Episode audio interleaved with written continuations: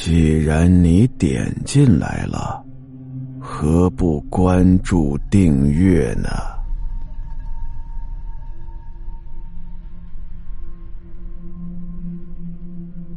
后来呀，最后那栋楼有十个人下单，就必定有十个人退房，哪怕是定金我不要了，这房子我也不住了。工作上的事儿啊，一直没有进展，阿亮是愁坏了，天天的加班。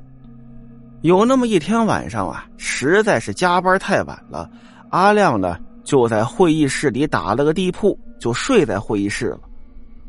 结果睡到一半的时候，就感觉有人在拍他的肩膀，把阿亮给吓醒了。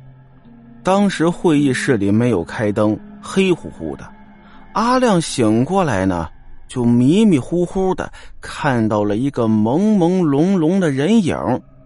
这个人影冲他说话，一听那声音呢，就是前两天打电话那个女的。你可以卖给我一间房子吗？我想要靠近坟墓最高的地方。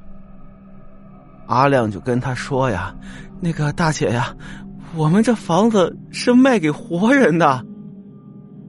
后来呀，阿亮回想起这件事来，他也不知道当时是哪儿来的勇气用这句话怼人家的。后来那个女的告诉他，说是过几天呢会有人来付款，然后啊，那人影就消失不见了。这件事儿啊，阿亮并没有放在心上。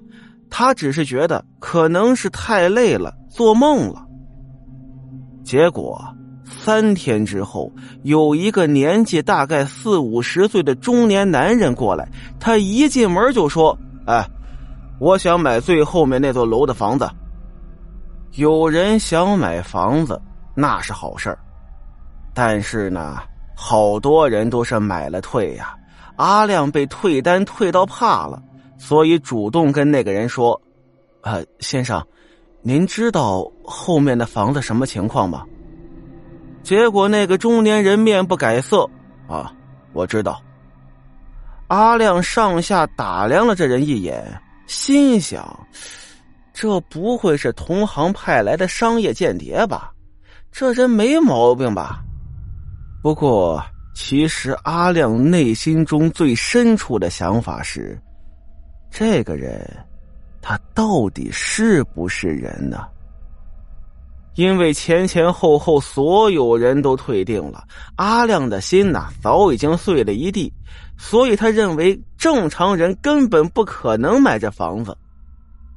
而那中年人呢，也感觉到阿亮的不解，于是开口跟阿亮说：“啊，我太太昨天晚上跟我说，她很喜欢你们这房子。”呃，对了，我太太说她过来看过，她留了资料了吗？哦，那个我查一查吧。而且为什么您太太没跟您一块儿来呀？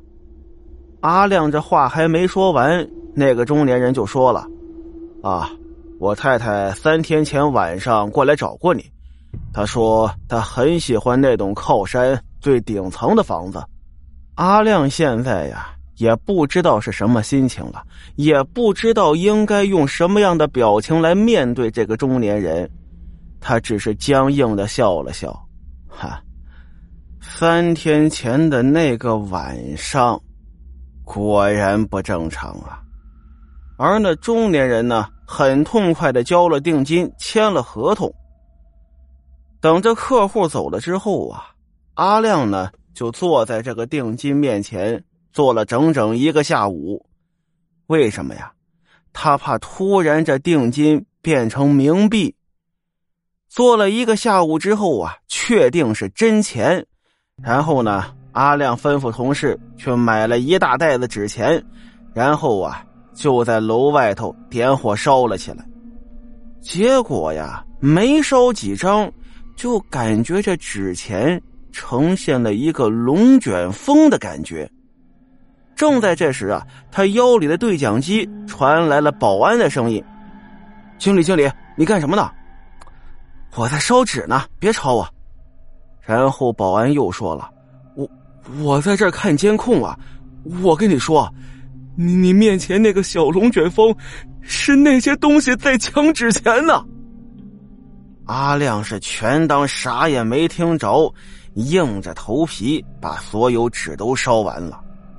最后，阿亮觉得还是不对，又找人呐定做了一个纸扎的豪华别墅，烧给了那个女的。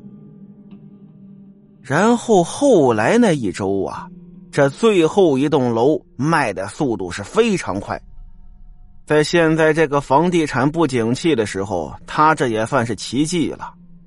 不过，阿亮还是照样，每收一户定金，他就会在那定金面前坐一个下午。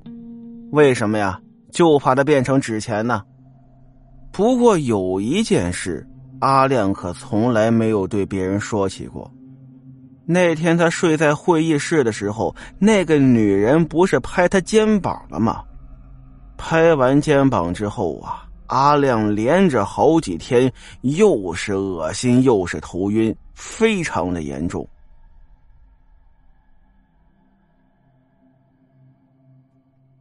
好了，今天的故事到这儿，咱们下集再见。